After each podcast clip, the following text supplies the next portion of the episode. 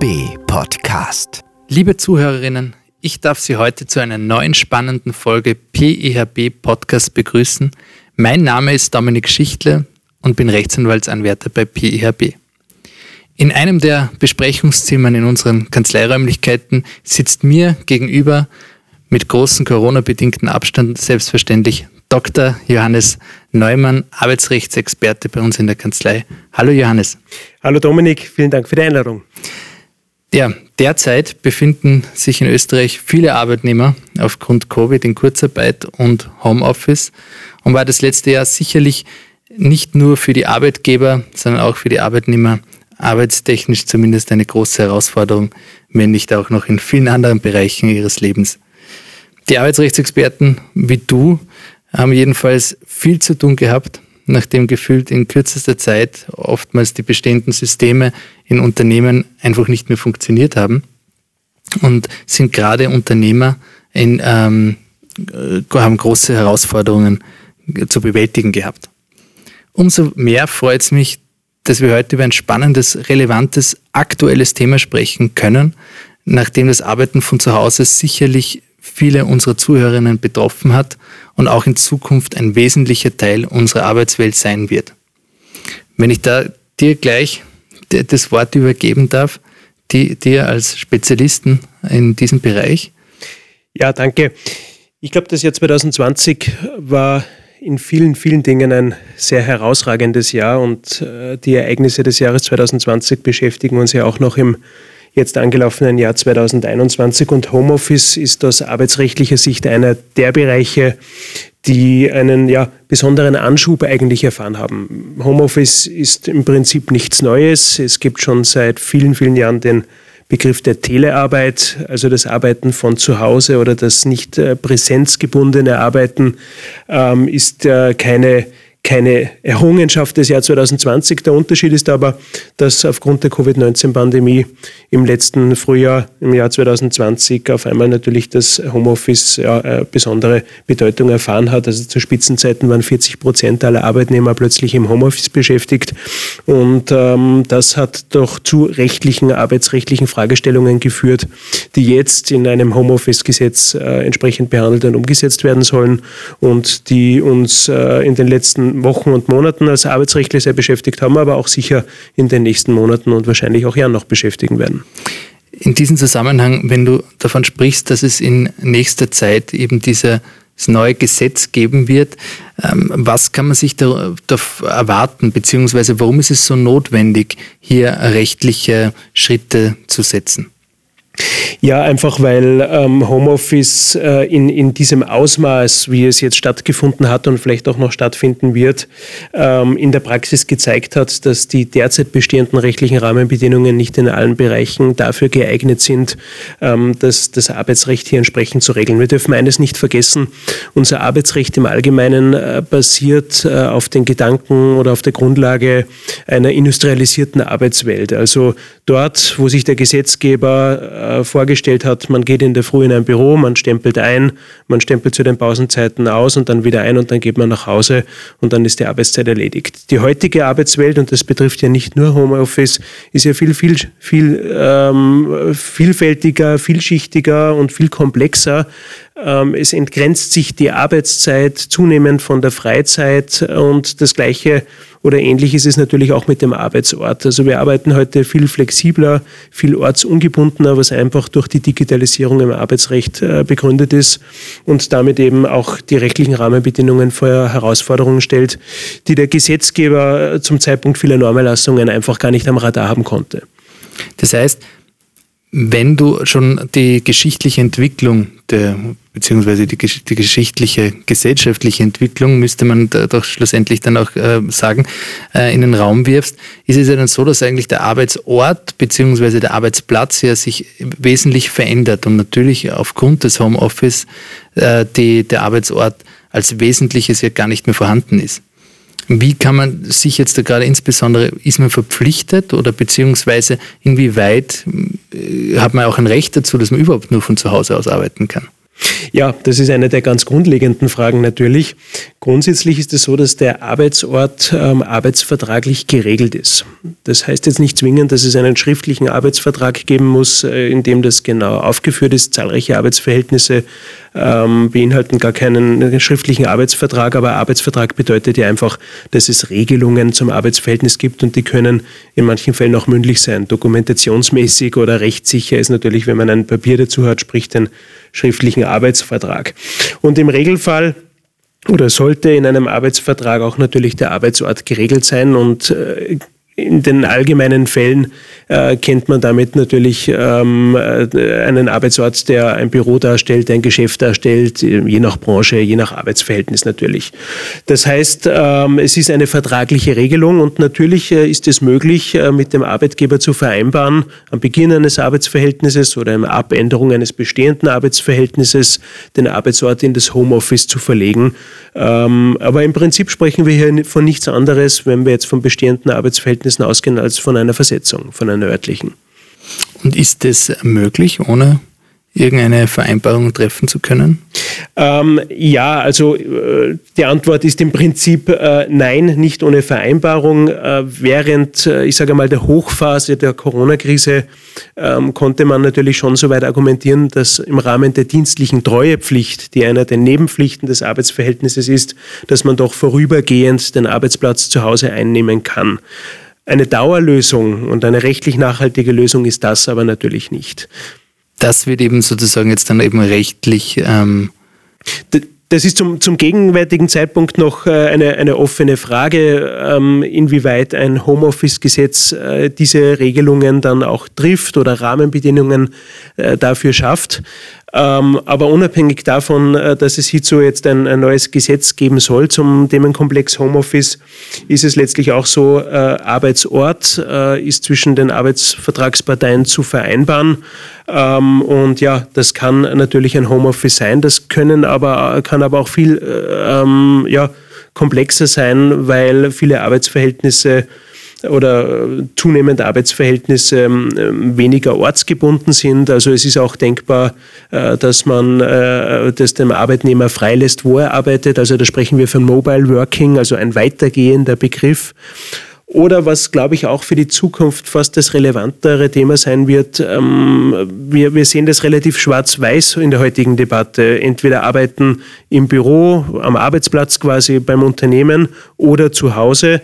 Ähm, es kann natürlich auch eine Mischung sein. Also man spricht hier von, von Hybrid-Working als neuen Begriff, wo einfach ähm, beispielsweise ein Tag in der Woche im Homeoffice oder außerhalb quasi des Büros verbracht werden kann.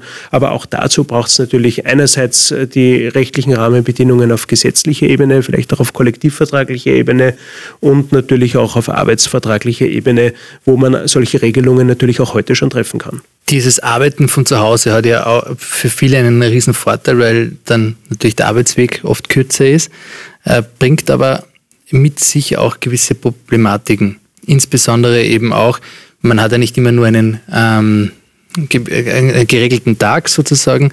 Ähm, Gerade wenn man zu Hause ist, vielleicht auch Kinder, dann, dann wird ein Tag doch turbulenter, wenn man daneben noch arbeiten muss. Es ist auch gedacht, dass man hier in diesem Arbeitszeitaspekt ähm, Regelungen schaffen wird, auch wie man das kontrollieren kann in weiterer Folge für den Arbeitgeber. Das ist einer, auch einer der brennenden Punkte natürlich. Ähm, zum einen, du glaube ich, hast es ganz richtig angesprochen, äh, jeder, der die Erfahrung damit gemacht hat, ähm, das Arbeiten von zu Hause aus ist nicht immer ganz dasselbe wie das Arbeiten im Büro. Das muss nicht besser und muss nicht schlechter sein, aber zumindest kann man sagen, es ist anders. Ähm, was einfach äh, mit dem individuellen Umfeld zu tun hat, äh, du hast es angesprochen, äh, wer Kinder, wer kleine Kinder zu Hause hat, der wird wahrscheinlich rasch feststellen, ähm, dass ja der Arbeitsalltag dadurch etwas äh, anders wird, durchaus interessanter, spannender, äh, vielleicht auch eine Spur menschlicher, wenn man so möchte. Ähm, aber es dient nicht unbedingt immer dem Arbeitserfolg, kann aber auch natürlich äh, manchmal in Arbeitspausen auch eine, eine spannende sozusagen Ablenkung sein, wenn ich so sagen darf. Aber Vielleicht, vielleicht da auch Arbeitspausen ist, glaube ich, auch ein wesentlicher Aspekt, den man, was man auch, glaube ich, auch oft unterschätzt, den größeren Unternehmen oder generell in Unternehmen ist man regelmäßig mit Kollegen zusammen, bespricht sich, hat regelmäßig Pausen, Im, Im, Homeoffice ist es eher so, der Schreibtisch ist der beste ähm, Freund in dem Moment. Ist, wie könnte man so etwas regeln? Oder? Die kommunikative Ebene einer, einer nicht präsenzgebundenen Arbeitswelt, die ist natürlich eine gänzlich andere. Die, die äh, kommunikationstechnologischen Möglichkeiten bieten natürlich eine gewisse Abhilfe, aber hm, du sprichst das ganz richtig an. Äh, das, was man in einem Büro erlebt, den sogenannten Flurfunk, ähm, der, ich sage mal, in, in, in früheren Zeiten oder Denkweisen oft sogar einen negativen Aspekt gehabt hat, der hat ja äh, oft auch beträchtlichen kommunikativen Auswirkungen im positiven Sinn. Man bespricht sich kurz, man spricht Themen an, ähm, für die man vielleicht nicht extra ein E-Mail schreibt, nicht extra zum Telefonhörer greift, ähm, aber im Regelfall geht es tatsächlich um Arbeitsthemen. Also ist ein notwendiges Kommunikationsinstrument, was im Homeoffice wegfällt. Das heißt, die Arbeitskultur ändert sich dadurch natürlich schon. Ähm, und das ist, glaube ich, aber auch sehr branchenabhängig. Es gibt sicher Branchen, wo das eine geringere Rolle spielt als in anderen. Ähm, aber ich glaube, auch das ist ein Grund, warum sich Hybridarbeitsformen vielleicht eher durchsetzen werden, weil man hier aus beiden Welten sozusagen dann das Beste vielleicht herausholen kann. Vielleicht noch zum Thema, zum Thema Arbeitszeit. Auf rechtlicher Ebene ist das ein ganz ein, ein wichtiger Aspekt im Zusammenhang mit Homeoffice, insbesondere vor dem Hintergrund einer Entscheidung des EuGH aus dem Jahr 2018, äh, die im Zusammenhang mit Arbeitszeitrecht im Wesentlichen besagt hat, ähm, dass die Mitgliedstaaten dafür Sorge tragen müssen, dass in den jeweiligen Arbeitszeitrechtsregelungen die Arbeitszeiten wirklich zusammengefasst genau erfasst werden müssen. Und wir haben derzeit in Österreich die Rechtslage, dass äh, bei Außendienstmitarbeitern, und das trifft dann in der jetzigen Rechtslage auch auf Homeoffice zu, ähm, die Arbeitszeiten nur hinsichtlich der Salden erfasst werden müssen. Das heißt, ich muss nur die Dauer der Arbeitszeit in ein Arbeitszeitsystem erfassen, nicht aber Beginn und Ende. Ähm, und äh, wenn man jetzt in einem Homeoffice-Gesetz oder in einem Homeoffice-Paket sozusagen auch äh, neue Regelungen schafft, dann wird es wahrscheinlich notwendig sein, auch arbeitszeitrechtlich hier Anpassungen vorzunehmen, weil sonst sicher die Gefahr besteht, äh, dass eine solche Regelung europarechtswidrig wäre äh, in weiterer Folge wahrscheinlich ähm, gerichtlich irgendwann dann aufgegriffen werden würde. Und da sind natürlich die technologischen Möglichkeiten auch gefordert, indem beispielsweise in einem internen System Beginn und Ende einer Arbeitszeit erfasst wird. Wenn man sich dahingehend die Frage stellt, naja, wie, wie kann man denn das kontrollieren? Ich glaube, das darf, darf man recht pragmatisch sehen. Wer kontrolliert es denn bei einem Präsenzarbeitsplatz im Büro denn so genau? Also auch da gibt es sogenannte Leerzeiten, äh, in denen äh, ja keine Arbeitsleistung in dem Sinn erbracht wird. Ich glaube, der Illusion, äh, dass man zu 100 Prozent in einem Arbeitstag äh, sich der Arbeit widmet, die findet ja so nicht statt. Und genauso, und vielleicht ist das ein bisschen der Ausgleich dazu, ist es ja umgekehrt. Wir haben vorher von einer Entgrenzung der Arbeitszeit gesprochen auch außerhalb der verzeichneten Arbeitszeiten finden in vielen Bereichen Arbeitsleistungen statt. Ähm, das ist jetzt zwar rechtlich nicht unproblematisch, ähm, aber führt sozusagen auf der moralischen Seite, wenn man so möchte, ein bisschen zu einem Ausgleich. Hm. Jetzt ist es so, wenn man sich das so, also wenn man sich das durchdenkt und in dieser Zeit, gerade wenn man im, im Arbeiten von zu Hause, im sogenannten Homeoffice spricht, ist man ja auch in dieser Zeit grundsätzlich, wenn man in, in die Arbeit geht oder beim Arbeitgeber vor Ort ist, grundsätzlich auch immer unter einem gewissen Schutzmantel. Wie ist es im Homeoffice? Bin ich dann, wenn zum Beispiel ein, ein, Unfall passieren sollte, in dieser Zeit, in der ich grundsätzlich für meinen Arbeitgeber tätig bin, falle ich dann dennoch in diesen Schutzmantel oder bin ich dann außen vor? Ja, das ist die große Frage der Definition des Arbeitsunfalls, ähm, wo es auch vor Corona-Zeiten immer wieder interessante, auch gerichtliche Entscheidungen gegeben hat, wo sich einfach die Frage stellt, wenn ich von zu Hause arbeite und ähm, am Gang zur Toilette, ja, also eine Sache, die auch im Präsenzarbeitsverhältnis stattfindet, ähm, rutsche ich aus und verunfalle ich, dann stellt sich im Homeoffice regelmäßig die Frage, ob das als Arbeitsunfall oder unter Anführungszeichen als Freizeitunfall zu qualifizieren ist. In einem Büro würde diese Frage keiner stellen, einfach deshalb, weil man ähm, von, von einer örtlichen Nahebeziehung zur Arbeit ausgeht. Äh, der Gesetzgeber hat inzwischen, also schon während der Corona-Krise, darauf reagiert und im ASVG eine vorübergehende Bestimmung, die jetzt noch bis 31.03.2021 in Kraft ist, ähm, die Bestimmung verfasst, äh, dass derartige Unfälle im Homeoffice jedenfalls als Arbeitsunfall zu qualifizieren sind. Und es ist auch davon auszugehen, dass in weiterer Folge in einer gesetzlichen, rechtlichen Rahmenbedingung zum Thema Homeoffice dahingehend wahrscheinlich eine Klarheit geschaffen wird, ähm, dass Unfälle, die sich im zeitlichen und örtlichen Naheumfeld zu Homeoffice ereignen, wahrscheinlich als Arbeitsunfall zu sehen sind. Die spannendere Frage vielleicht dazu ist noch, wenn wir ähm, den Begriff Homeoffice in, in Mobile Working ausweiten und äh, wenn wir jetzt ähm, einen Arbeitnehmer, einen fiktiven Arbeitnehmer sehen, der mit seinem Laptop im Kaffeehaus arbeitet, wenn derartige Institutionen wieder öffnen, ähm, dann stellt sich natürlich die Frage, ist der Weg ins Kaffeehaus dann ein Arbeitsunfall oder nicht? Diese Abgrenzung, die wird schon ein bisschen schwieriger sein.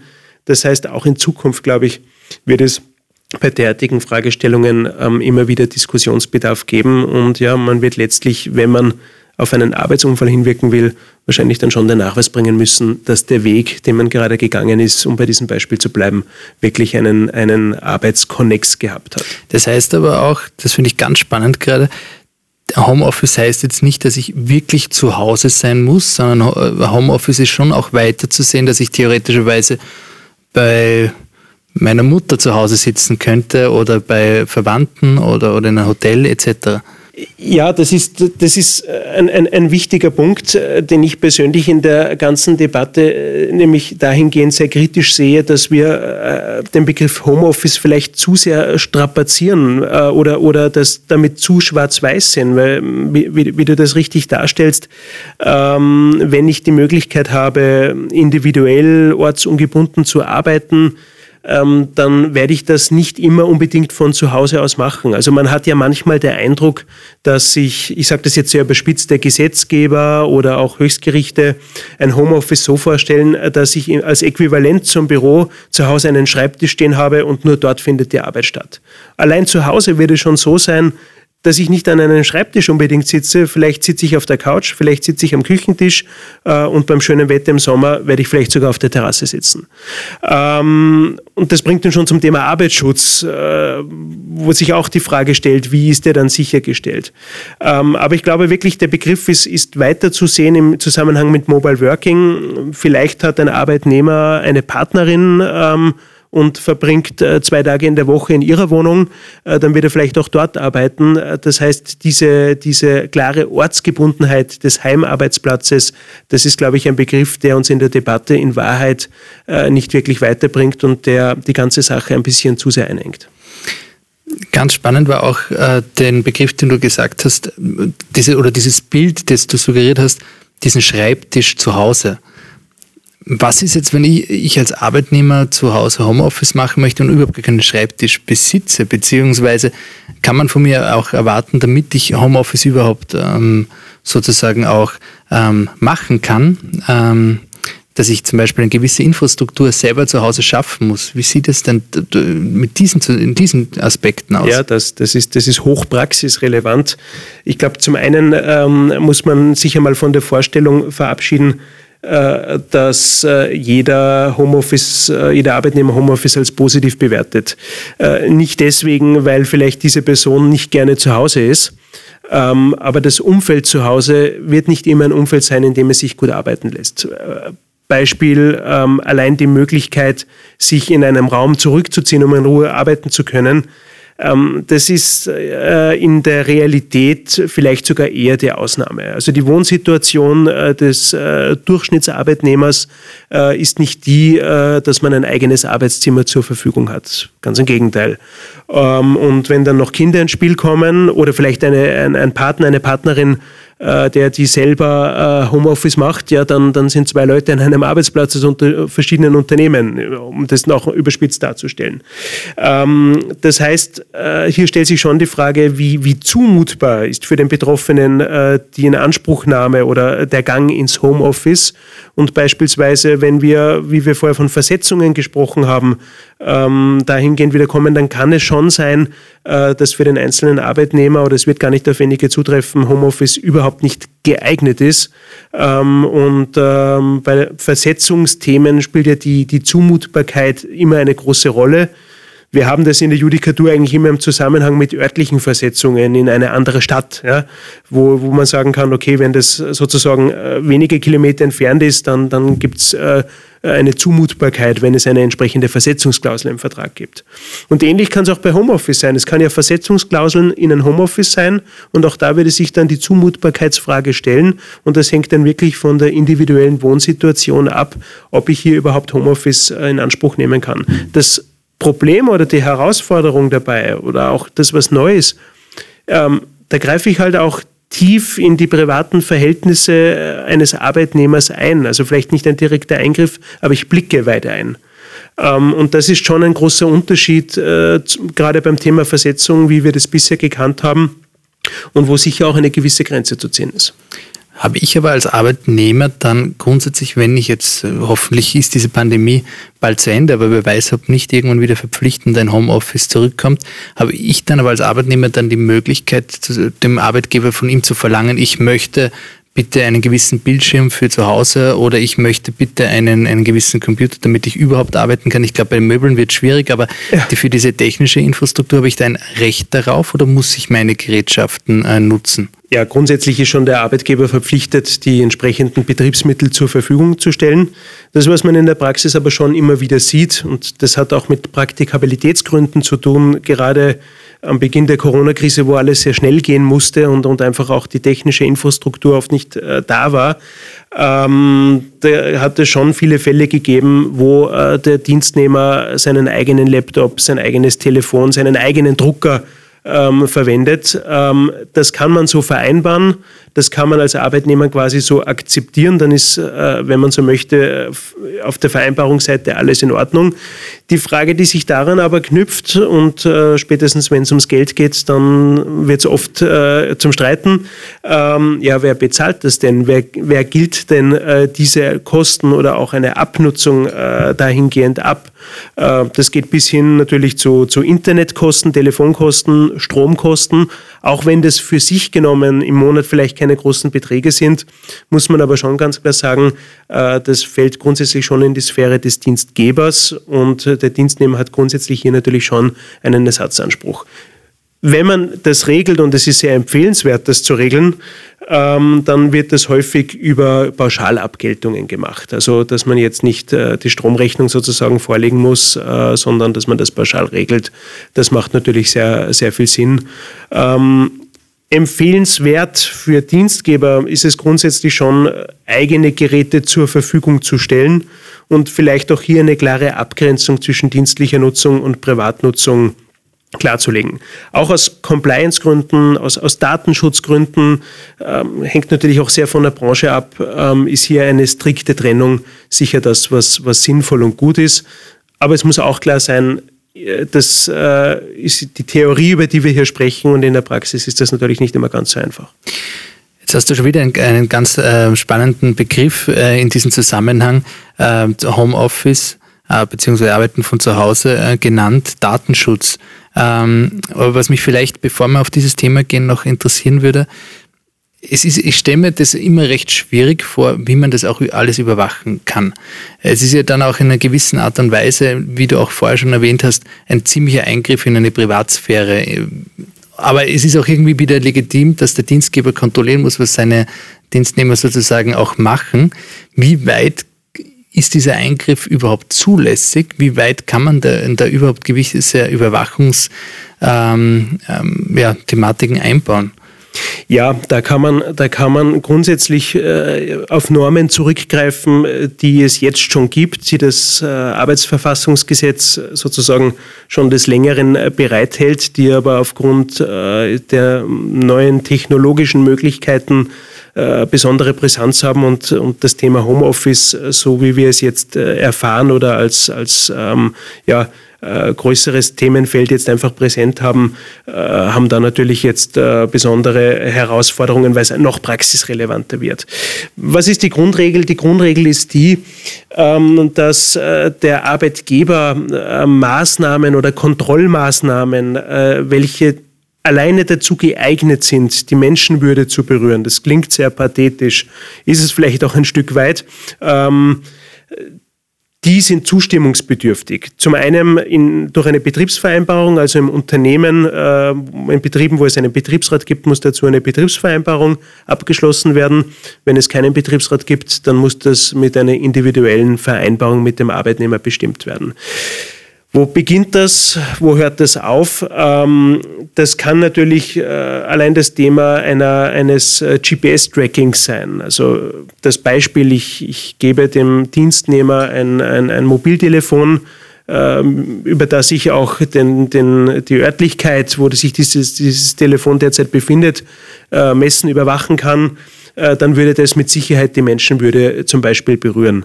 Ähm, das sind aber auch Überwachungsprogramme in Computersystemen, äh, beispielsweise in denen ich vielleicht E-Mails mitlesen kann, äh, in denen, ist eines der bekannten Beispiele, in denen bei Sekretariatskräften zum Beispiel die Anzahl der Tastenschläge, Tastenanschläge pro Minute gemessen wird. Ähm, das sind natürlich alle Sachen, die die Menschenwürde berühren. Und ja, grundsätzlich muss dazu eine Vereinbarung getroffen getroffen werden. Äh, und wenn es eine solche Vereinbarung nicht gibt und solche Maßnahmen trotzdem stattfinden, äh, dann ist das etwas, was für einen Dienstgeber natürlich nicht ratsam ist, das trotzdem zu tun. Wie du auch vorher schon äh, gesagt hast, man hat ja auch mit sensiblen Daten dann auf einmal zu Hause zu tun. Ich meine, in unserem ähm, Berufsfeld umso mehr, aber es gibt ja auch ganz viele andere Arbeitsbereiche, beziehungsweise hat man oft mit Kundendaten zu tun, die auf einmal in einem privaten Haushalt zu finden sind. Wie kann in diesem Zusammenhang überhaupt ein Dienstgeber ähm, Sicherheitsvorkehrungen äh, machen, beziehungsweise die, die Haftung trifft ja trotzdem ihn, wenn da etwas, äh, ein Leck passieren sollte. Ist das überhaupt zu lösen oder ist das einfach unmöglich? Ja, da trifft natürlich den, den Dienstgeber eine, eine sehr hohe Verantwortlichkeit. Also um bei diesem Beispiel Arbeiten im Kaffeehaus zu bleiben, ähm, es wird nicht ratsam sein, eine, eine Mobile Working Vereinbarung zu treffen, wo ich damit rechnen muss, dass der Dienstnehmer mit seinem Laptop äh, ersichtlich in, in einem Kaffeehaus sitzt und, und dort sensible Daten am Bildschirm flimmern, wo äh, die Bedienung sozusagen nebenbei mitlesen kann oder, oder, oder der Tischnachbar, wenn man so möchte. Ähm, das heißt, Homeoffice oder mobiles Arbeiten steht damit äh, schon sehr im Spannungsfeld. Äh, und das heißt umgekehrt auch, ähm, es gibt natürlich Bereiche, ähm, wo ein, ein Arbeiten in einem kontrollierten oder abgeschlossenen örtlichen Umfeld im Sinne des Datenschutzes mit Sicherheit sinnvoller und, und, und rechtlich empfehlenswerter ist als in anderen Bereichen. Aber das sind oft ganz simple Beispiele. Also wer öffentlich mit dem Zug fährt und, ähm, und äh, dort für alle hörbar telefoniert, auch der äh, wird unter Umständen äh, datenschutzrechtlich relevante Sachen äh, preisgeben, ohne dass er das beabsichtigt. Das heißt, ähm, die, die Vorsicht und auch die Sensibilisierung in diesem Bereich ist sowohl für einen Dienstgeber als auch für seine Dienstnehmer, und da ist natürlich der Dienstgeber auch gefordert, für eine Sensibilisierung zu sorgen, ähm, schon sehr wichtig, äh, um hier einfach Konflikte oder auch im, im Worst Case Haftungsthemen im Datenschutzbereich äh, tatsächlich auch hintanzuhalten. Thema Haftung. Hat da der Dienstnehmer etwas zu befürchten oder obliegt es dem entsprechend dem Dienstgeber, diese Infrastrukturen zu schaffen, dass das auch wirklich tatsächlich eingehalten werden kann? Ja, auch das ist ein Punkt, der, der vielleicht, Schrägstrich hoffentlich, in, in einem Homeoffice-Gesetz mitgelöst wird. Ähm, Grundsätzlich hat ja ein Dienstnehmer ähm, gewisse Haftungsprivilegien. Er unterliegt dem Dienstnehmerhaftungsrecht, Haftungsgesetz. Ähm, und hier gibt es bestimmte Haftungserleichterungen, vereinfacht gesagt. Es gibt verschiedene Verschuldensgrade. Es gibt äh, hier einen Verschuldensgrad der sogenannten Culpa Levissima, ähm, wo äh, unter Umständen dann eben gar keine Haftung stattfindet, obwohl ein Schaden entstanden ist. Es gibt ein richterliches Mäßigungsrecht zum Beispiel. Und wenn man sich jetzt das klassische Homeoffice vorstellt, und da ist jetzt vielleicht der vom Dienstgeber zur Verfügung gestellte Laptop, ist ein sehr simples Beispiel, und das Kleinkind zieht den vom Tisch und der geht kaputt, ja ähm, dann kann man sich schon äh, die Frage stellen, ob es nicht sinnvoll ist, das Dienstnehmerhaftungsrecht oder die damit verbundenen Erleichterungen auf Haushaltsangehörige beispielsweise auszuweiten. Das ist nur ein Gedanke dazu, ähm, der, der hier einfach Relevanz haben kann äh, und ähm, der einfach ja das neue Arbeitsumfeld, das in einem Homeoffice stattfindet, ähm, entsprechend entgegenkommen soll. Aber auch hier haben wir wieder das Thema, wir sprechen hier von Arbeiten in den eigenen vier Wänden. Mobile Working ist weitergegriffen und äh, der vom Tischnachbar im Kaffeehaus über den Laptop geschüttete Kaffee, hm. ähm, der wird wahrscheinlich von meinem Dienstnehmerhaftungsrecht äh, nicht unbedingt erfasst sein. Ja, sehr, sehr spannend. Ähm, vielen Dank für deine Expertise, wie unsere Zuhörer und ich jetzt da großartig mitbekommen haben ähm, und, es, und auch, glaube ich, ein tolles Beispiel dafür auch ist, wie sich Recht auch ständig ändert, ändert sich mit der Gesellschaft, mit unserem Leben sozusagen und wird dieses Thema sicher uns in nächster Zeit noch viel beschäftigen, insbesondere mit den gesetzlichen Änderungen. Ich freue mich auf die nächste äh, PHB-Podcast-Folge in zwei Wochen. Danke dir nochmals sehr herzlich und in der Zwischenzeit wünsche ich unseren Zuhörerinnen viel Gesundheit und wir freuen uns wie immer über Feedback zu unseren Folgen. Folgen Sie uns gerne auch über unsere Social Media Kanäle, Facebook, Instagram und LinkedIn oder schicken Sie uns auch gerne jederzeit ein E-Mail. Vielen Dank. Vielen Dank.